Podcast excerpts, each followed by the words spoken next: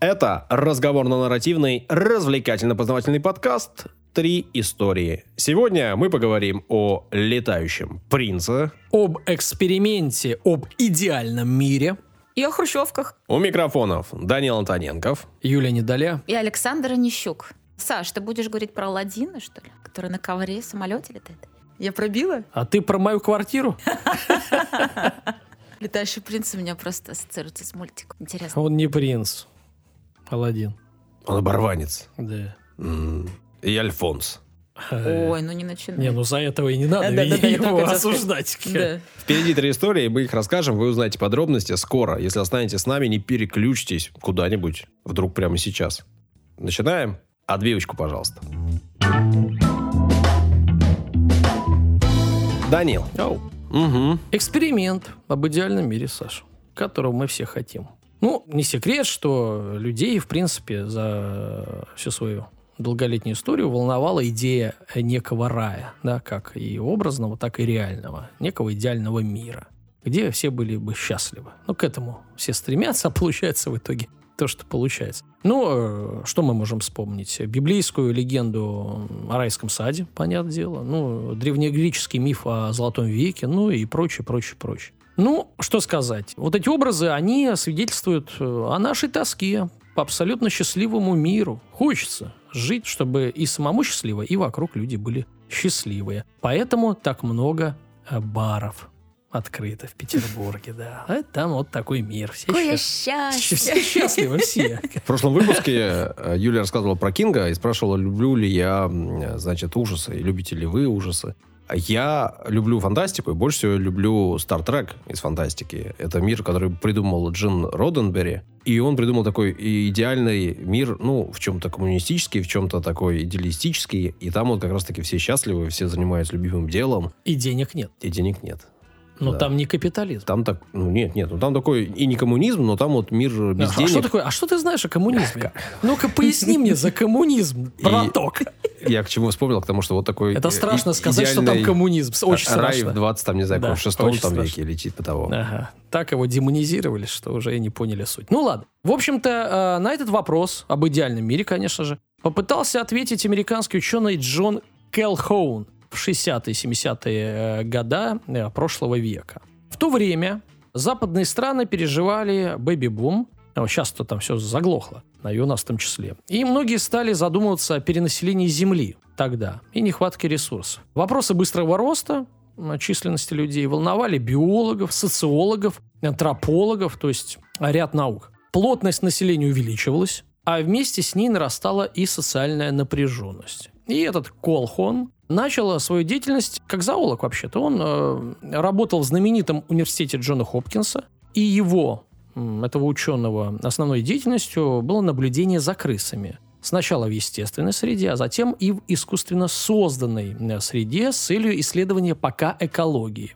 Еще в своих первых экспериментах он заметил, что в условиях перенаселения крысы склонны были вести себя агрессивно. Наиболее сильные самцы забирали себе всех самок, ну что логично, и нападали на более слабых. А те, в свою очередь, слабые, демонстрировали отказ от размножения и беспорядочную половую активность. Даже каннибализм присутствовал у них. При этом было обилие пищи.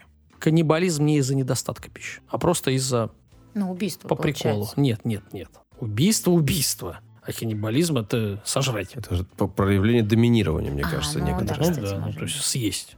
Кэлхоун э, интересовался, естественно, будущим э, человечества и беспокоило его будущее. И он его видел, ну, ужасным.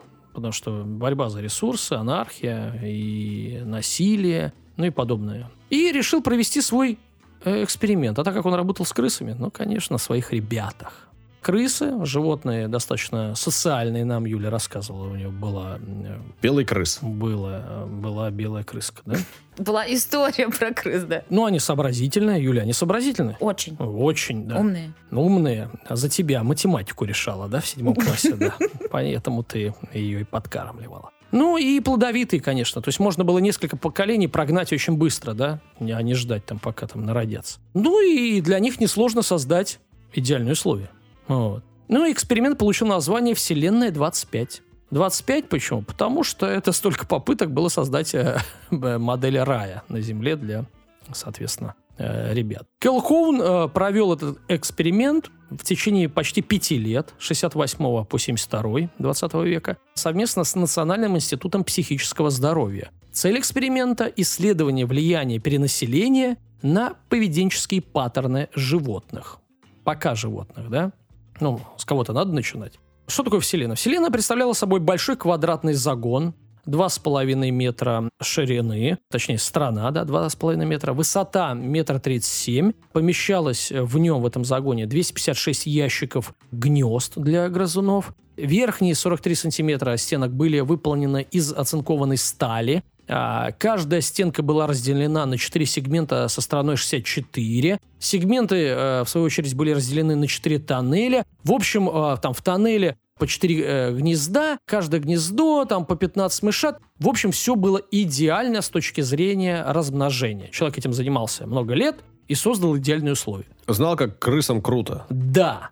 И э, понятное дело, что каждый сегмент был укомплектован кормушкой, поилкой, чтобы все было нормально. Чики-пуки. Да, в загоне было достаточно воды и еды. О, Саша, ты сегодня жжешь. Я должен отметить, я должен отметить, Саша сегодня отличный комментарий. Видимо, в пику моим каким-то неудачным. Э, запасы, естественно, пополнялись. Внутри проводилась э, уборка регулярная, поддерживалась температура, а мыши были привиты от инфекций, э, состояние здоровья контролировалось. Угу. Все, отлично. Естественно, отсутствовала любая возможность выбраться оттуда. Никто не сбегал. Так А. кто из рая хочет сбежать? Не, ну мало ли.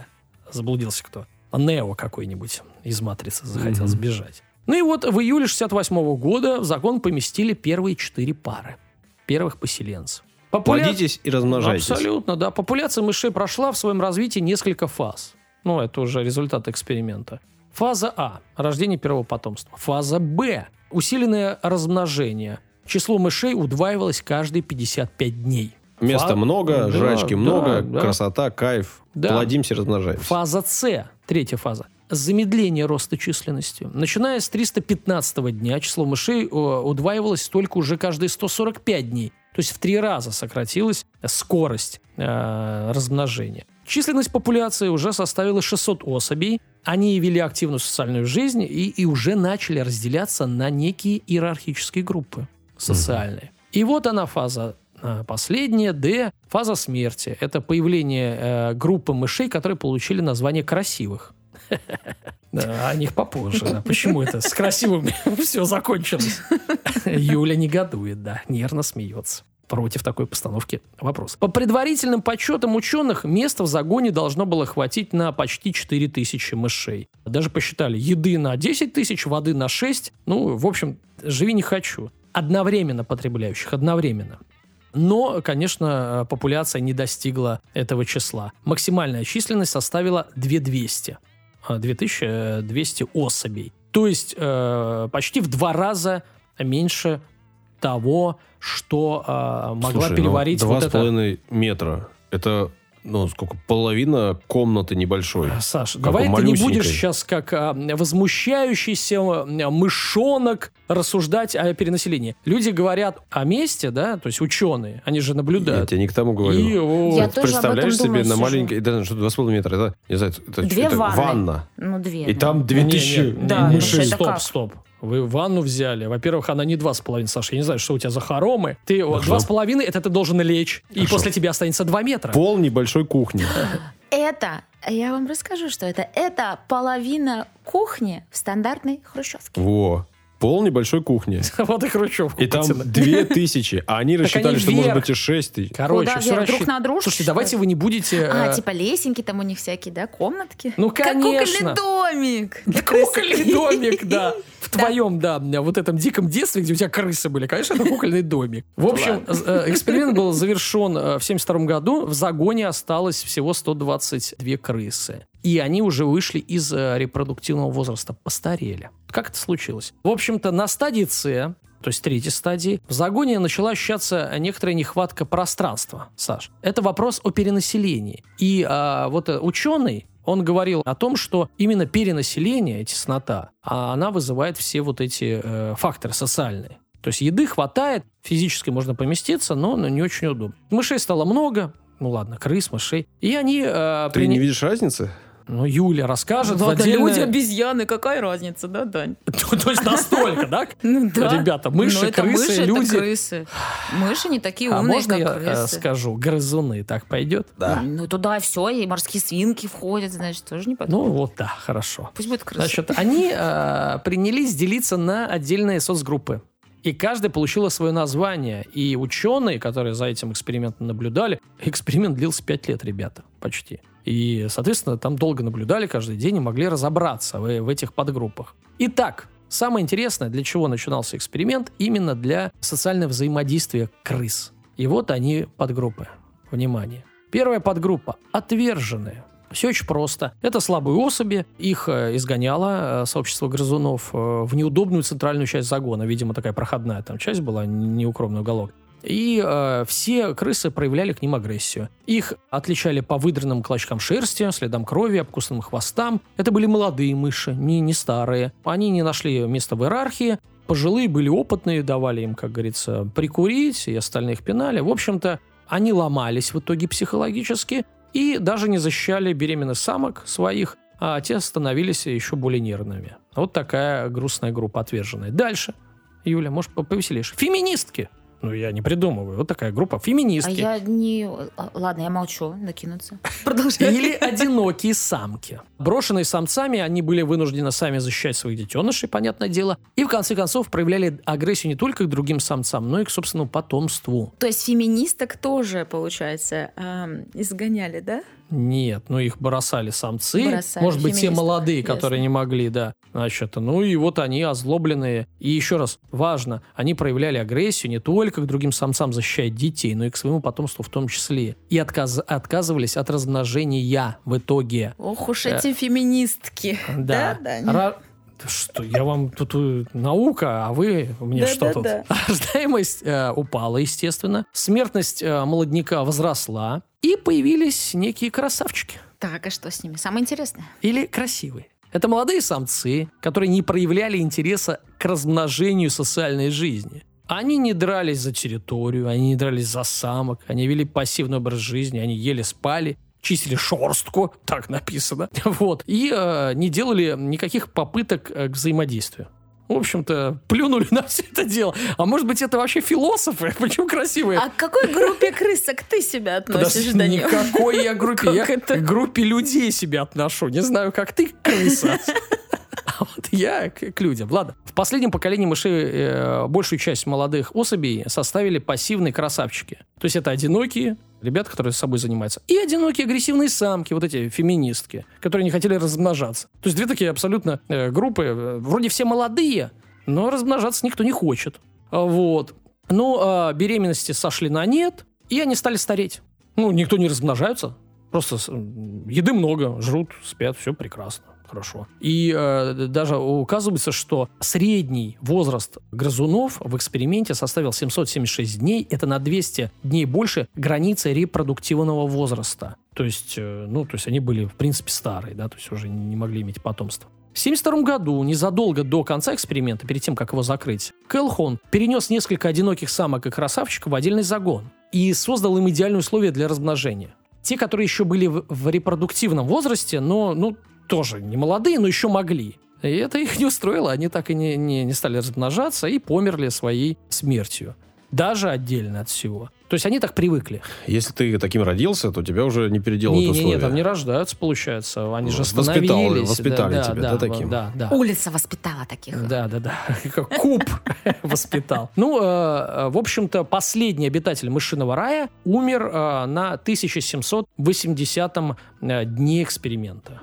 Пять лет ребята мучились, смотрели, да? Колхан назвал э, вот переход к деструктивному поведению в условиях перенаселения поведенческой клакой. Это даже термин, который э, потом употреблялся, и, может быть, даже сейчас в науке употребляется. Цитата э, ученого. «Их, мышей, крыс, грызунов, их дух умирает в момент сильнейшего нервного потрясения. Это так называемая первичная смерть по его э, классификации. А далее грызуны уже не могут преодолевать сложности такого масштаба, которые были бы сопоставимы с задачей выжить или найти способы выживания для целой колонии. Такие виды обречены на массовую гибель, так как следом за духовной смертью у них сразу же э, следует телесная смерть, вторичная смерть, как он ее называл. То есть надломляется дух по-простому. у мышей, у грызунов. И, и все, и в итоге вымирает целая цивилизация. Так Ну, они ну, все в итоге стали красавчиками и феминистками. с течением времени смена поколений все.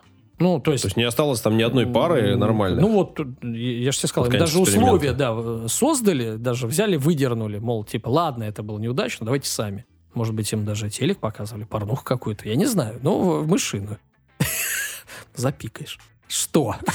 А это слово можно Ну произносить? да, я ну, считаю. Саша так смотрит, там у нас половину слов нельзя сказать. Никогда не сталкивался с мышиной порнухой, если Ну, честно. так ты и не мышь. Ой, я что-то представила, короче. Так, не надо представлять, не надо. У нас слишком много аналогий со спасателями. Я- Так, проводя аналогию с поведением... Школьники слушают, не забывайте об этом. Да, они школьники такое видели, что ты не видел. Мамаша, спокойно. Значит, проводя аналогию с поведением людей, Келхоун дал э, собственное объяснение вот этих красивых э, особей. Почему красивых? Почему к ним, к ним пристали? Потому что из-за них-то, собственно, и вымерло. Ну, они не хотели Все размножаться. из-за мужиков. Ну, как Из-за если- красивых. Бедолаги, да? То есть феминисток почему-то никто не Ну, они трогает. рожали. Нет, Они феминистки тоже не э, хотели. тоже не хотели Они были. Ты агрессивные. плохо слушал. Да. Отказывались тоже от э, Да. размножения. Она такая, нет, не хочу. Да, значит, Голова болит? и Да. Господи. Колхен считал, что человек создан для жизни в стрессе. Вот так. Он должен постоянно преодолевать давление, напряжение окружающего мира, принимать вызовы. Он намекнул, что в современном обществе уже достаточно появилось мужчин и женщин, э, которые отказались от борьбы и выбрали потребительское существование. Этот человек пишет э, вообще-то 70-й год. Да? Как, как свежо. Считал, что вот такое поведение неизбежно ведет к деградации общества и последующей смерти цивилизации всей. А, то есть все больше красивых, все больше потребителей, все больше нарциссов, как он тоже описывал, и общество вымирает. Духовная смерть людей, по мнению ученого, превращает их в своеобразных биороботов, которых интересует только уд- удовлетворение своих физиологических потребностей. В середине 70-х Колхан собрал, собрал международную конференцию по проблемам перенаселения, засчитал несколько мрачных докладов, вот примерно таких, каких я описал. Но никого этого не волновало, потому что на повестке дня что было? Э, Энергетический кризис из-за нехватки нефти, как раз-таки 70-е годы. Ну и потом проблема потеряла свою остроту э, и замяли это дело. Но вообще-то, да, если это посмотреть сегодня, мне кажется, эта проблема тоже имеет место быть, если уж не в перенаселении, то вот э, в, социальном э, контексте. Опыт Колхуэна, его выводы были очень э, тепло приняты консервативными католиками. И в 1974-м он даже лично познакомился с папой. Но сам ученый не разделял вот этих взглядов, он не соглашался с тем, что единственным выходом является ограничение воспроизводства человеческой популяции. Он хотел найти другие какие-то, э, соответственно, пути решения. Эксперимент, с одной стороны, можно назвать неудачным, но э, ученый сделал из него неожиданно полезные выводы. Во-первых, выживали в условиях перенаселения те э, грызуны, которые имели более налаженный социальный контакт. Мгм.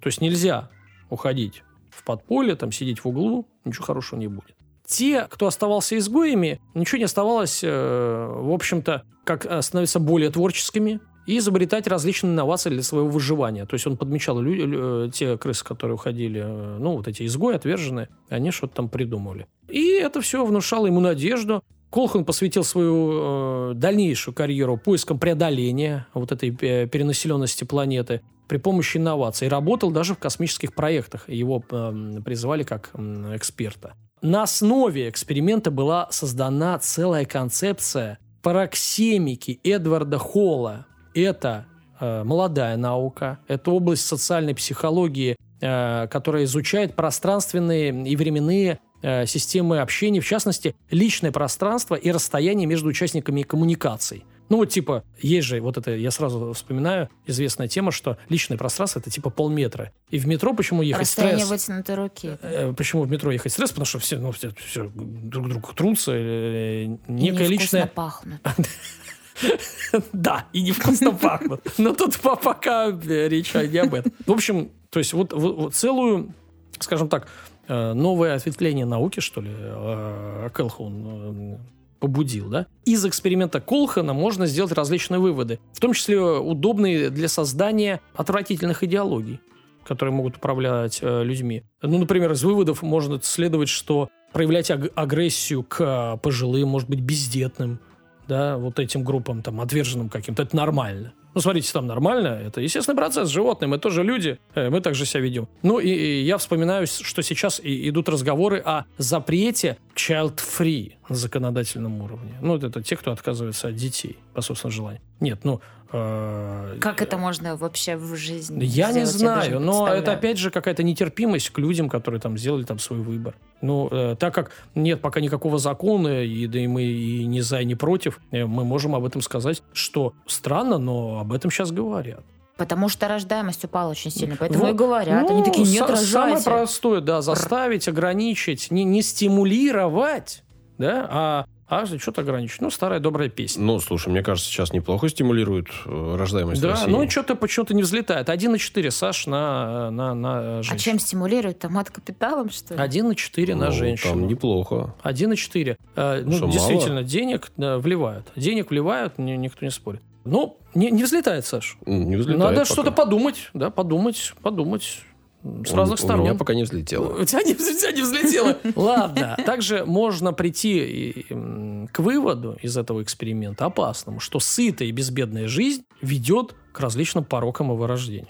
Мол, типа, давайте-ка держать народ в черном теле. Давайте-ка им всегда вот какие-то палки в колеса э, ограничим, э, там, я не знаю, э, еду и права, свободы нет. Это, конечно, выводы отвратительные. Ну, критиков много было этого эксперимента. Они подробно разобрали как непосредственные выводы ученого, так и сам эксперимент. Ну, потому что условия они посчитали были некорректными. Ну, например, явно были неестественные э, для жизни грызунов такие условия, э, как, ну, я не знаю, вот такая деталь э, я нашел. Если вместе собираются 10 и более самок, то у них прекращаются менструации.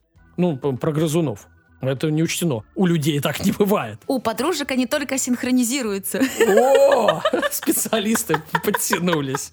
Слушай, а я знаешь, о чем Синхронизировать. подумала? Надо сидеть, что ли, рядом? Сколько дней? А Много времени проводить вместе и говорить об этом. Ладно, подожди, а я знаешь, о чем подумала сейчас? О том, что ведь еду и воду им давали. Да. И они ее не добывали. И это немножечко неестественно для живого существа. Да не, ну, наверное, они как-то добывали. В смысле, крысе какая разница? Побежать к кормушке или побежать там, где зерна какие-то лежат? Ну, то А есть, для обладать лошадь. Может быть, крысы там дерутся за еду, если ее мало, достают ее. Ну, в этом смысле, наверное, да? это было продумано. М. Я недавно слушал подкаст э, «Эффект наблюдателя». К нам в гости как-то приходил Кирилл, один из ведущих этого подкаста. И они как раз говорили о том, что эксперименты на крысах – это очень дешевый способ экспериментов, Да. очень такой быстрый. И быстрый, несколько легко получить разрешение на проведение этого эксперимента. Но, к сожалению, в большом количестве вопросов он не вполне корректно перекладывается на, там, на человека. Ну, понятно. Очевидно. Хотя, с другой стороны, все равно мы должны говорить о том, что интерес, э, интересно наблюдение по разделению на группы, да? Ну, вот реально какие-то группы. Вот, казалось бы, есть вдоволь еды, вдоволь воды, а у них какие-то группы. Ну, реально группы, это какие-то отверженных, каких-то там да, альфа-самцов, каких-то как в реальной феминисток красивых. Ну, вот а, это тоже интересный эффект. Я скажу от себя, что э, вообще-то э, у нас идет речь о перенаселении. Кто бы что ни говорил, э, я напомню один факт, что если собрать всех людей вместе, слепить их в одну Да, фрикадельку, ты говорил. я его напомню. Мгм. Это будет один э, фрикаделька в один километр диаметром. Да. Один километр и планета. Да. То у нас не проблема перенаселения. У нас столько мест. Взять хотя бы там пустыню Сахара или взять э, Австралию. Да там весь континент не, Ну, Там не, не, за- не- очень комфортно. Не, у нас проблема Слушай, плохого Россию распределения у нас ресурсов. абсолютно Россия. Да, абсолютно верно. У нас э, неэффективное потребление ресурсов. И самое главное, ну просто неэффективное. Когда мы столько мусора сами создаем и... Ну, Воды э, льем в Да, России. воды. И к этому все неравномерно распределенное. Да-да-да. То есть у кого-то, извините, там 10 яхт, у кого-то кто-то там без стакана воды. В этом проблема? Да. И в этом есть. Но уж точно не перенаселение. Вот то- точно не перенаселение. И э, есть малюсенький шанс вот это все исправить. Но э, потому что я вот сейчас наблюдаю, да, в жизни, может пойти все как у крысы. Оно так и идет. Феминистки появляются красивые, кто-то отказывается, кто-то что-то. В общем, э, судя по всему, мы не человечь, не крыс, Саш. Пока. А мышей? Чуть-чуть. Э, Мы как бурундуки. И одна мышка. О, Рубрика «Комментарии». Да, ваши удивительные комментарии. Саш, про тебя, кстати. В Apple, да. И э, знаешь, как оценка? Нет. Трайбан.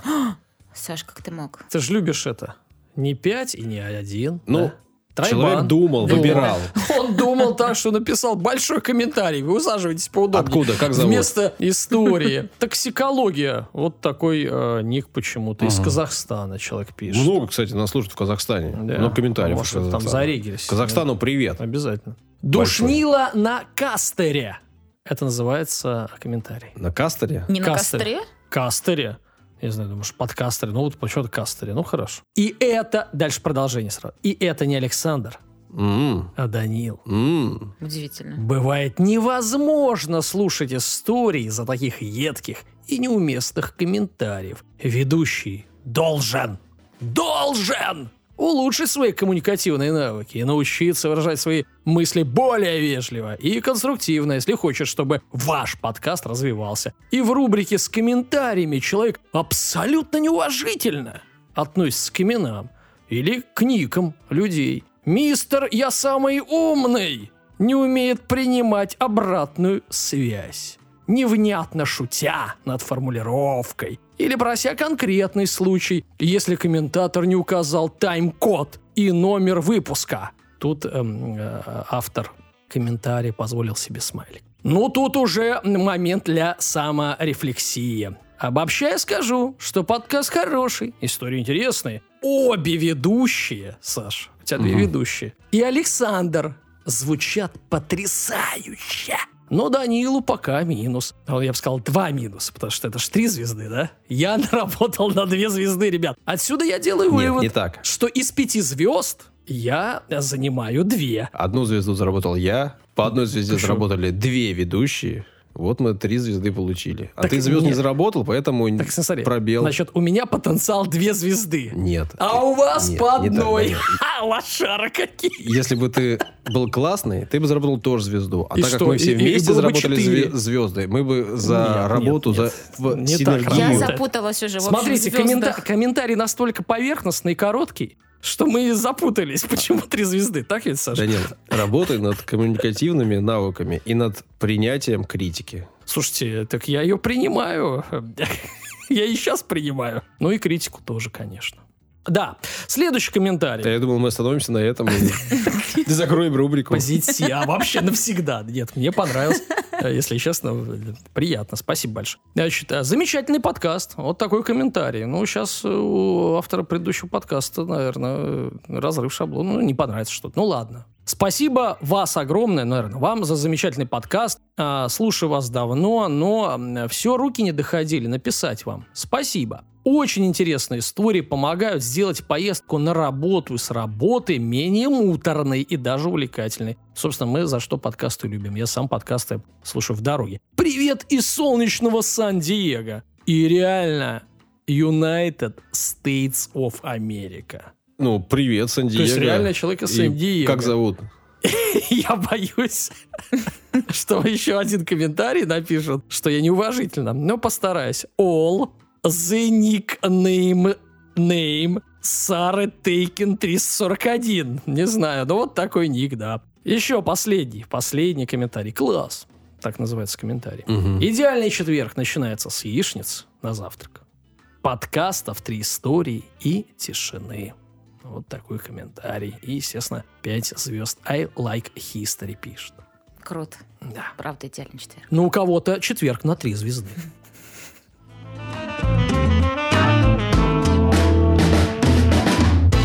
А я о хрущевках буду. Прикиньте. Мгм. Вот так вот. Все. Никаких ужасов, никаких Которые надо назвать Сталинки. э, Тоже, плохишей. Но я буду говорить о хрущевках. Да, да, которые можно назвать Сталинками.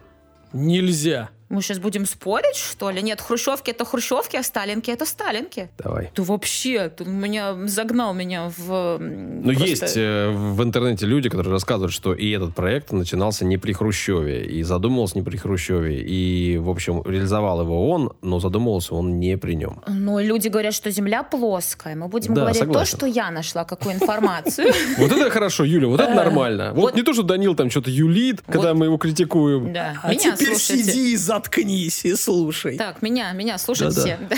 Сюда иди. Сюда, сюда иди. Так или иначе, тема хрущевок, да, э, если и не затрагивает наших слушателей сейчас, Меня которые затрагивает. живут уже в других домах, но точно затрагивали большую часть людей раньше. Почему тебя затрагивает? Ну, потому что я в Хрущевке живу. Е, Да, ну просто чтобы все знали, да.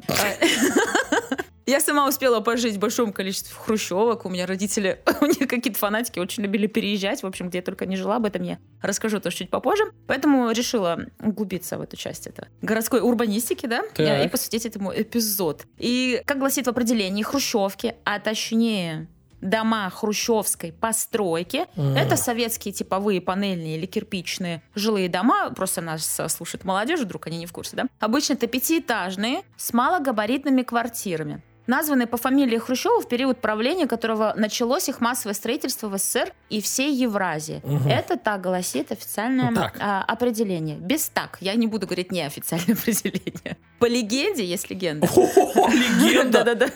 Обожаю легенды, Да, в советское время легенда, да. Да. А, Хрущев, прибыв на стройку, на пятый этаж не смог подняться. Поэтому выше эти дома и не строили. Ну, Это по легенде как бы, да. Но мне она нравится, поэтому я решила ее зачитать. Я нашла ее на просторах какого-то даже э, сайта более-менее официального. Но вернемся к истокам. По-моему, там что-то с кранами было связано с, Да, со стоимостью. Да, да, там очень много было всего интересного, но мне это очень просто нравится, если Мгм. честно. Да. Вернемся к истокам. 7 декабря. А еще он был маленький, поэтому и хрущевки маленькие. Ему места хватало, когда он Ну, походил. слушай, опять этажей, это не так уж и мало. Нет, я про квартиры. А, квартиры. Ну, Ну, про это ему мы удобно. На поговорим. него все рассчитано было вообще. Про и это туалет, и ванна на одного Хрущева, да. По легенде, конечно. Ты тоже любишь легенды? Я обожаю. Отлично. 7 декабря, Так. 1954 год. Мой день рождения. Да, у кого-то день рождения. Только день, не год, да? День рождения. Да, А. это важное пояснение. Это очень важно. И в последний день второго всесоюзного совещания строителей, архитекторов и там вообще прочее-прочее, очень-очень длинное на- название, я его не буду зачитывать. На трибуну вышел первый секретарь ЦК КПСС Никита Сергеевич Хрущев и произнес свою э, знаменитую речь. В ней он озвучил критику сталинской архитектуры, упрекнул ее архитекторов в расточительстве Да. И увлечении излишествами. Мгм. При- призвал комплексной индустриализации строительства. Все, мол, нажились, значит, с А большими я жил в реальной да? Сталинке, снимал. Реально просторное жилище, все просторное. Э, и Я в. Калининграде жила в Сталинке, у меня И потолки, были потолки 3, там, да, 3,20, по-моему, да, или 3,30. да, да. ог- Огромнейшая квартира, все такое большое, воздуха, Так. куча окна. Что-то вспомнила, прям аж понравилось. Так. Короче, надо строить, ребята, что-то э, Мгм. компактное, да? И разработкой самых первых хрущевок занимался архитектор Виталий Лагутенко, М. которого можно считать основоположником панельного домостроения в СССР. Давай. Дедушка. Дедушка. Да, Все знаем. верно. Дедушка Того самого. того самого Ильи Лагутенко, Офигеть. музыканта из «Мумитроля». Вот такая семейка. Да. Я немножко покопалась, думаю, так, если это дедушка, Так. это внук, есть Так. же еще как бы папа Пока- посерединке. пока там, да. нормально, так. Да. Покопалась, он в общем, рано умер из-за того, что ему э, этот аппендикс неправильно вырезали, но он был тоже а, архитектором. Мгм. Вот, вроде такую информацию я нашла, но про- А Илюха больше пошел про него не туда. а он пошел э, му- музицировать, он Ага. пошел.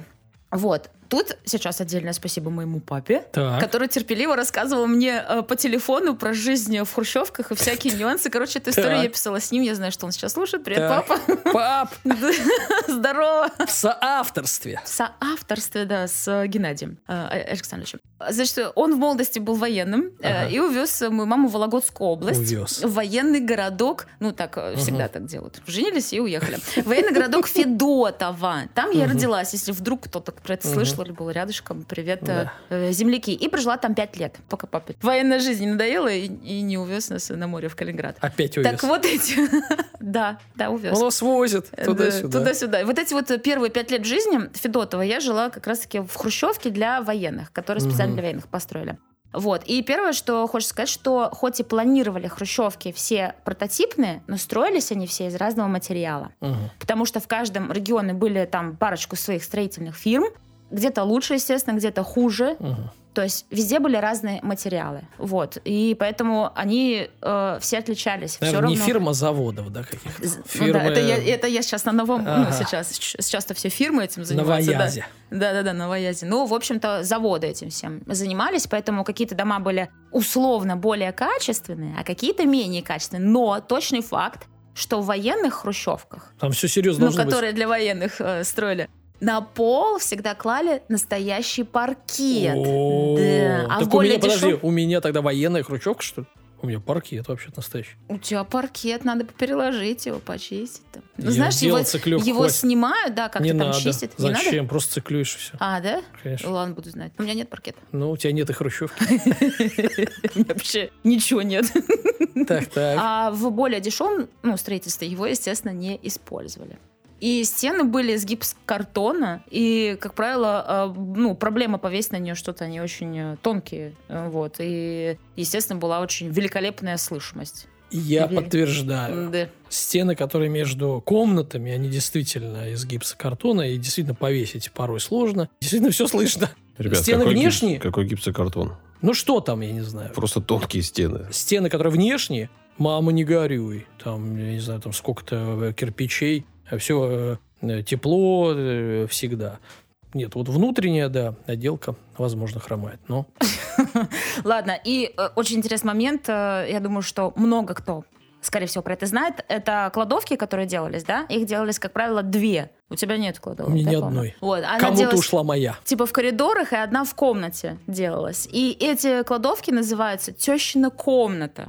Почему-то. В смысле, почему? Тещу туда, и все. Вообще-то это был неотъемлемый атрибут любого хруща. И там хранили там банки всякие, в общем. э, Кто-то делал из этого гардероб, у кого было более-менее А, Банки, в этом смысле тещина комната. Я думал, что ей отдельная комната. Для тещи. Ну, конечно. Ты бы так и поступил, да, Данил? Поэтому у тебя нет У тещи. у меня нет комнаты для У тещи. тебя даже комнаты нет. Для тещи, я помню, где я жила, меня там родители спрятали кукольный домик, мы просто про это говорили. Мгм. А, Мне пять лет было день рождения, и я открываю эту тещину комнату, а там розовый кукольный домик, шикарный. Ой, короче, это не история, а мои воспоминания про Мгм. мое детство, да. Так, что там еще? Да что там еще? Раздельный санузел делали Да, и, это э, круто. и делали сквозные окна. Для чего их делали, не знаешь? Что Нет. такое сквозные окна? У тебя с кухни, да, где стена Да, идет, например, в ванну, там есть сверху окошечко. Да, я и с понял. ванны в туалет тоже идет Все окошечко. задаются этим вопросом. И, ну, Типа давай. зачем и для чего? Вообще они были сделаны в борьбе с туберкулезом, потому что считалось, что солнечный свет э, А. активно с ним борется, и, соответственно, у тебя с кухни, да, идет Понял. свет вот в это окно, Пробивал и туда лучик. в туалет, да, пробивал Нет, лучик ну вот света. с, с кухни в ванну я видел окна, а вот чтобы с ванны в туалет никогда не видел. Тоже делали. Да? Ну, Интересно, как. Делали. Я Да? жил в Волхове, так в квартире там были, да, окна сверху. Такие, как размером с э, классическую советскую форточку. Ну сидишь да, на, на горшке. Не, ну он же высоко, А там- под Высоко кто-то потолком. будет лазить. Я понимаю, я же тебе не про э, лазание говорю. Ну, то есть, короче, кто-то в душу, кто-то в туалете, и можно там как-то перекрикиваться, Нет, не знаю. высоко под потолком. 2,40. Слишком. Если ты ростом 2,40, можно посмотреть даже. Посма- Можно встать на унитаз и посмотреть. Ладно, это все лирика. Дети этим занимаются, да. Я занималась.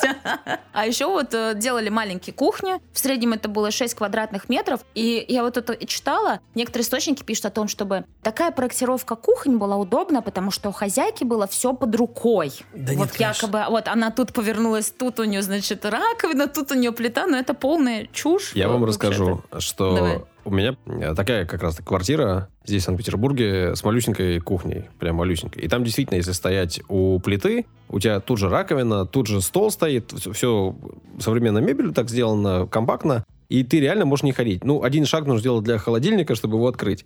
И, в принципе, действительно все близко. А вот если начинаешь готовить на кухне большой, ты действительно тратишь намного больше времени, просто перемещаясь вдоль стола, потом к плите, потом к раковине. Ты просто ходишь туда, ходишь, ходишь, Так, ходишь, ходишь. Где ходишь, ты ходишь. готовил на большой кухне? Довелось мне тут. Есть люди, у которых есть большие квартиры, и мне Что вот за довелось олигархи? пару раз. Ну вот, э, счастливые обладатели. Подожди, у тебя в окружении олигархи. Так ты буржуй, прихвостень.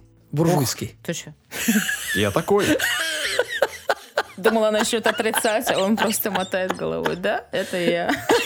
И я этим горжусь. Так, ну-ну-ну. Я не знаю, насколько можно верить моему папе, да, но из своего опыта он сказал, что это делалось для того, чтобы много-много людей, типа, ну, э, собирались, типа, в залах. Раньше, короче, сидели все в залах. Было много людей, там военные, все собирались, Какие тусили. залы?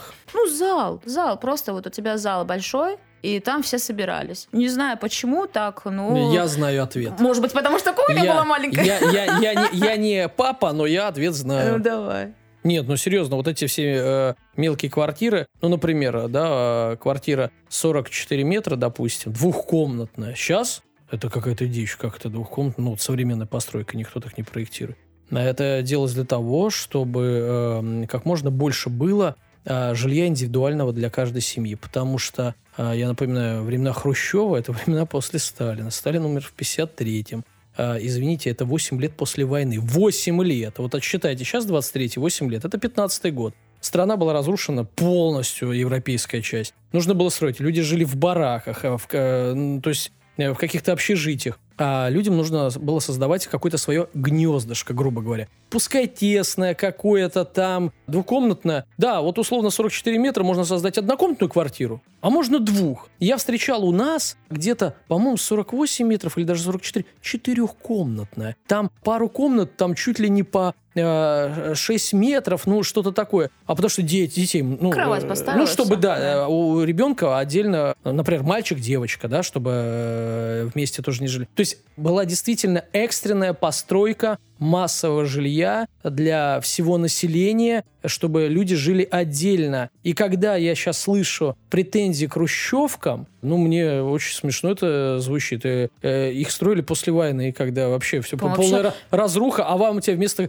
э, казармы, и, о, извините, бараков ты переезжаешь сюда. А вот когда сейчас в Москве, внимание, рынок порешал, и сейчас делают студии там чуть ли там не... А, по-моему, 9 метров. Да. 9! Я видела новость Никакой, тоже. ну, то есть нету такой трагедии, как а, после первой, э, о, извините, после Второй мировой, нету э, таких разрушений. А это просто люди не могут себе позволить купить, потому что это невероятно дорого. И оно, чтобы что-то было, вот тебе студии 9 метров, живи в этой коробке. Немножко разные подходы, не правда ли? И люди были счастливы тогда въезжать, и даже Конечно. в коммуналке, потому что коммуналка, у тебя все там один сосед, ну, может быть, два, если у тебя трехкомнатная коммуналка. При этом у тебя есть своя комната, есть кухня, и это уже там не, не коридорного типа коммуналка. Конечно же, они сейчас морально устарели, конечно же, жить в них сейчас некомфортно, и, конечно же, сейчас хочется жить значительно Да, кто ругает хрущевки больших 60? условиях. Да постройте побольше доступного жилья, побольше. И раздайте бесплатно. Ну, или нет. Зачем бесплатно? Цены адекватные. Ну, тогда Ипотеки. Ну, нет, ну давай, даже не так. Ну, пускай у нас уже не коммунизм.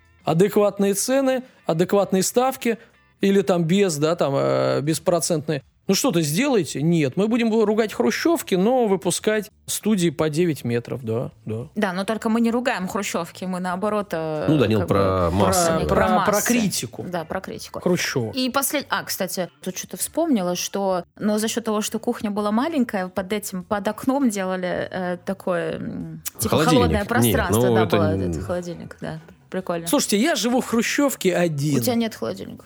И я должен сказать, что я намного комфортнее себя чувствую, чем в современной 9-метровой Ой, да ладно, просто ты один живешь, поэтому тебе комфортно. Сколько метров?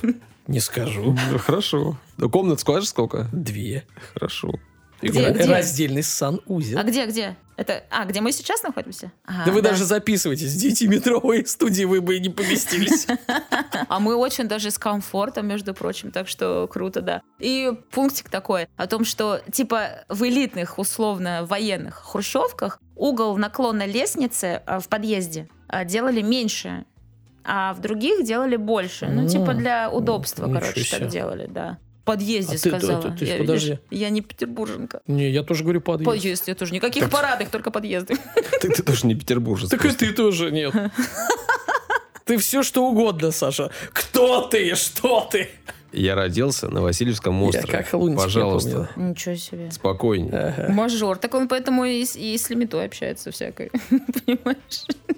Но, Да. но Да. мы должны понимать, что все равно все не вечно, да, Да. и как бы хрущевки тоже не вечные. Есть Конечно. хрущевки. Впереди да. студии по 9 метров. А, Да. Да, впереди Так. студии, да. И вот я тут нашла новость про реновацию в Санкт-Петербурге. Так. И попадают э, панельные хрущевки 57-70-х годов Чувствую- высотой 5 этажей. Чувствую, сваливать надо уже с моей скоро. Да, и тут, и тут, э, значит, э, написано, что все здания указанной категории фиксируются в программе там комплексного м, развития территории СПБ. Короче, короче, будут людей выселять Да, якобы да, из да. этих хрущевок, давать им непонятное какое количество денег, как они это все будут расценивать, либо давать им жилье где-нибудь. Жилье на, на в- окраине, да. Ну, на окраине Мгм. где-то, да. Вот. И якобы их сносить и Мгм. строить новые Да, дома. да, Не и знаю, насколько это будет, Да нет, конечно, так все, делать. это уже давно действует. Да? В Москве. Конечно. И, и у И нас, будут- по-моему, тоже, нет? Вот как раз-таки У нас это- 9-метровые студии, да, будут строить. Да, у ну, конечно, рано или поздно эпоха вся это уйдет, но хочется, чтобы она была зафиксирована в нашем подкасте. Люблю хрущевки, люблю то время. А, и кукольный домик мой из тещиной комнаты. Да, и папе привет. Папа, привет.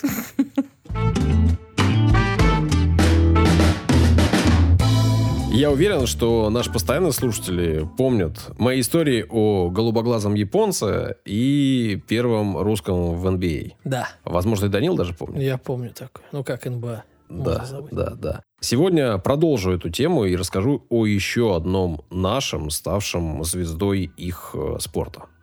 Какой спорт интересно? Вот, узнаем. Бейсбол. Началась эта история в Петрограде в феврале 1916 года. Мгм. Тогда в семье князя Сергея Александровича Оболенского и его жены Любови Александровны в девичестве Нарышкиной родился первенец. Мальчик, э, которого назвали Александр. А Александр Оболенский, соответственно. Прекрасное имя. Да. Мама его, Любовь Александровна, она была, как я сказал, Нарышкиной. Это древний род, известный. Э, К Нарышкиным, например, относилась мама Петра Первого, Наталья Кирилловна. А папа был Оболенским. И это тоже древний княжеский род. Он ведет свою родословную от Константина Юрьевича, а он был внуком Михаила Всеволодовича. И это был князь э, Переяславский, Новгородский, Черниговский, Галицкий и великий князь Киевский. Ну, Мгм. в общем, самый-самый топ. И тот, и другой рода находятся в бархатной книге Российской империи, и туда попадают самые-самые известные, самые родовитые люди того времени. Ну, в общем, князь самый настоящий, э, серьезный, уважаемый человек. И родственники его все такие. Понятно, что у такой семьи все поменялось, как и у всех других э, прочих э, в семнадцатом году, и их жизнь изменилась. Э, Они Они перестали быть бархатными. они решили уехать из России, с этой территории, и, в общем, так перекладными оказались в 19 году в Лондоне. Мгм. Ну и здесь э, сначала они не планировали задержаться, думали, что перекантуются какое-то время, потом вернуться на родину, что там все устаканится. Ну, там все устаканилось, но без них. Они остались в Лондоне. Начальное образование Александр получил уже непосредственно в Англии. Он э, там сначала закончил одну школу для мальчиков, потом отправился в интернат э, в графстве Дербишир. А Позже поехал учиться в колледж в Брейноус. Вдруг вам это название что не дает. Ну, если не дает, то это один из колледжей системы Оксфорда. Мгм. Оксфордского университета. Ну и вот там, э, в колледже, молодой человек э, изучал политику, философию экономику. Э, В 1938 году он получил степень бакалавра, закончил данное учебное заведение, и в действительности, наверное, главным его приобретением за время учебы был там не диплом или не знание, а была любовь. Мгм. Любовь Мгм. к регби. Да, во время учебы еще в школе, а потом уже и в колледже он стал играть в регби, выступал за команду города Лестера, команда называлась Лестер Тайгерс, и за команду Росинг Парк. Это команда, которая базировалась на юго-западе Лондона. Во время учебы в колледже, конечно же, он выступал за сборную колледжа, и в Точно Оксфордском... колледж? Может быть, колледж? Колледж. В Оксфордском университете было принято синими пиджаками награждать лучших спортсменов. И он э, дважды получал этот отличительный знак. Куда То ему есть, столько пиджаков?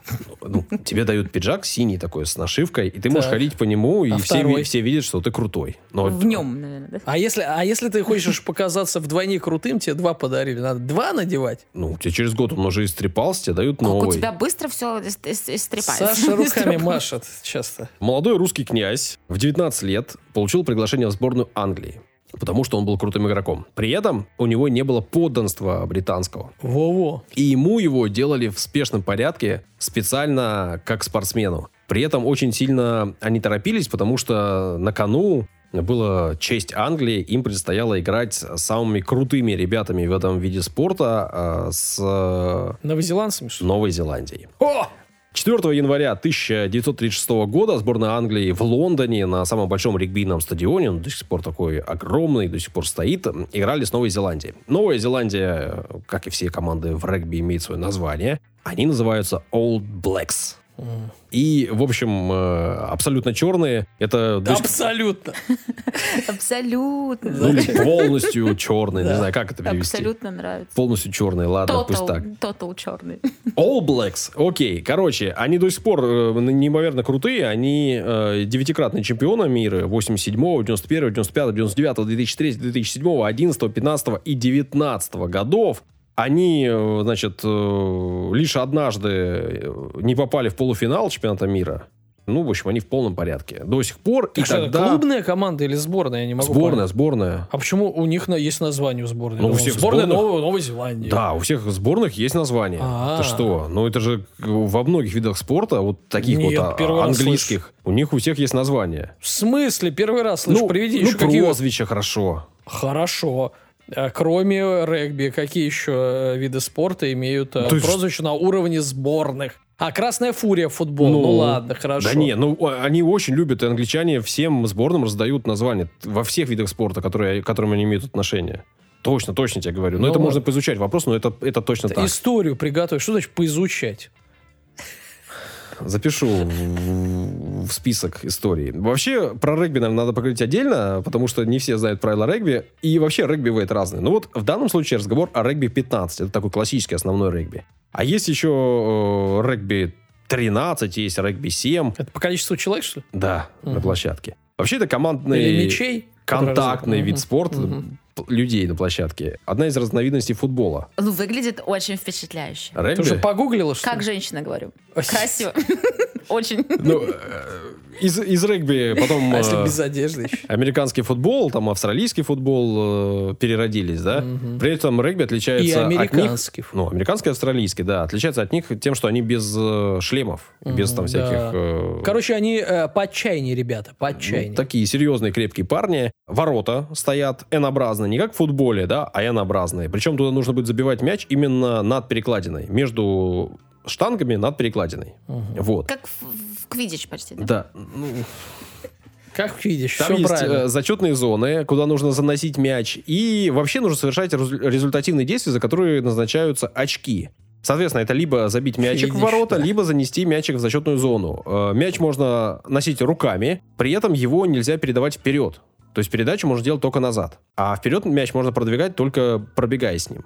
А в американском футболе же кидают вперед. Ну, я тебе говорю про регби Да, да, да, сейчас, в этом отличие, ага. Если ты смог занести мяч за лицевую линию и положить его туда, при этом ты должен с ним соприкасаться верхней частью туловища, то ты получаешь 5 очков. Мгм. После этого тебе дают возможность еще и Дивиденды. совершить попытку пробить поворотом. И если ты пробьешь поворотом, ты получишь еще 2 очка результативных. Ну, и такие ос- основы основ, чтобы вы понимали. Итак, 4 января 1936 А это года. была подводка. Та самая игра, Та, та а, самая. молодой князь в составе сборной Англии выходит на свой первый матч за сборную и божит.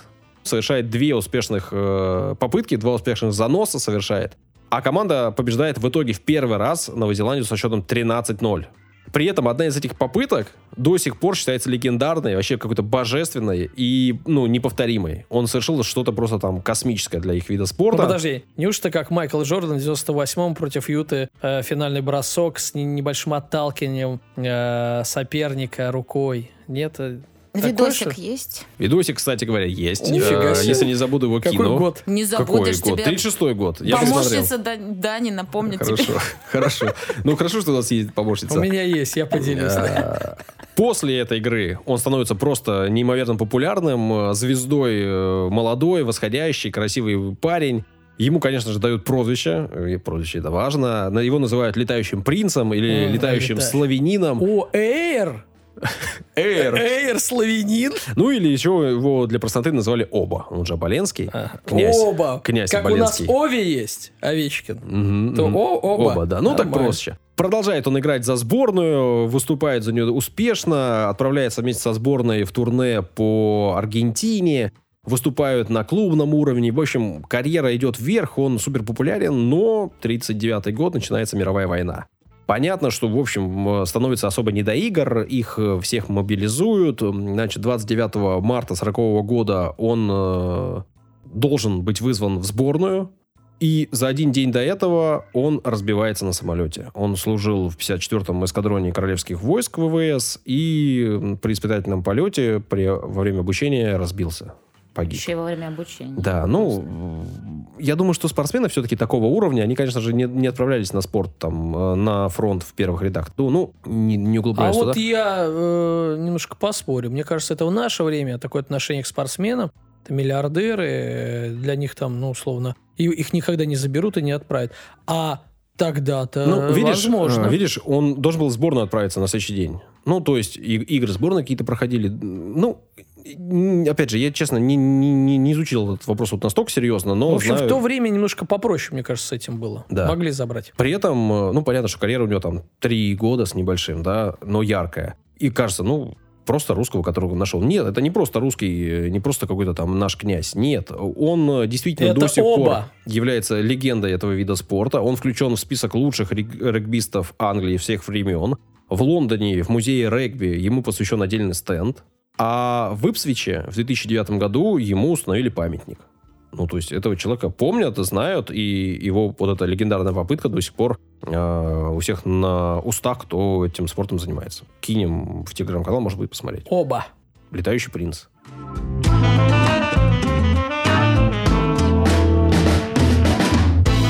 Рассказали три истории. Спасибо, что добрались до этого момента. Я так говорю всегда, не потому что мне нечего больше придумать, а потому что я искренне э, вам благодарен. Как нас отблагодарить? Как нас отблагодарить? Сказать Да. спасибо. Написать комментарий, поставить оценочку. Хорошую. Ну, или плохую, если вы считаете, что мы недостойны хорошей. Написать э, комментарий, поблагодарить нас за работу, сказать, что вам нравится или что не А нравится. это нам важно, Саш. Да. Мне очень. Не, ну это важно и морально для каждого из нас. Данил может сейчас тут бесоваться, говорить все что угодно. На самом деле поддержка очень круто. Получать комментарии, читать комментарии. Улыбаюсь всегда, когда читаю. Прям иногда бывает устал, э, замучился, а тут э, открываешь, и там комментарии новые, красивые, с приятными. И сразу такой свежий на работах. За монтаж. За выпуска. монтаж. Да, да. Ну, опять же, это еще и помогает в продвижении подкаста. Чем выше оценка у него, тем больше людей на него обратит внимание. Ну, и в целом, в целом, это круто и полезно. В общем, спасибо. Ну, и деньгами нас можно поддержать. Не так много рекламы у нас, мягко говоря, в подкасте за там 140 практически выпусков. Можно поддержать нас деньгами, если есть... А можно я напугаю? У нас же есть кнут и пряник, да? Вот пряником, если не получается, знаете, кнутом. Ребята, если не будете на Бусти подписываться, если не будете единовременный платеж по указанному QR-коду, да, нам отсылать, мы начнем рекламу давать, заспамим все вообще, просто продуху не будет. Да уж. Ну, что уж говорить, э, деньги лишними не бывают. Э, Подкаст э, требует каких-то вложений, не очень больших, но все же, и времени съедает немало. Нам приятно этим заниматься, что уж тут говорить, мы получаем удовольствие от этого всего, но и деньжата были бы не лишними. Если хотите нас поддержать, сделайте это. А, 30, 40, 50, э, 100 рублей можно кинуть единоразово, если вдруг вам понравился этот выпуск или какой-то другой. QR-код есть на картинке, э, ВКонтакте, в Телеграм-канале, там же в описании есть ссылочка надежный, проверенный, хороший от Тиньков инструмент, никакой разводки, ничего страшного. Ну или можно подписаться на нас на постоянную поддержку, на Бусти, там раз в месяц ваша карта будет сниматься три разных плана, 100 рублей, 150 или 300 рублей. Если хотите нас поддержать, будем признательны. Спасибо, спасибо, спасибо. Все на этом. Пока-пока. До свидания. Очень жду нашей следующей встречи.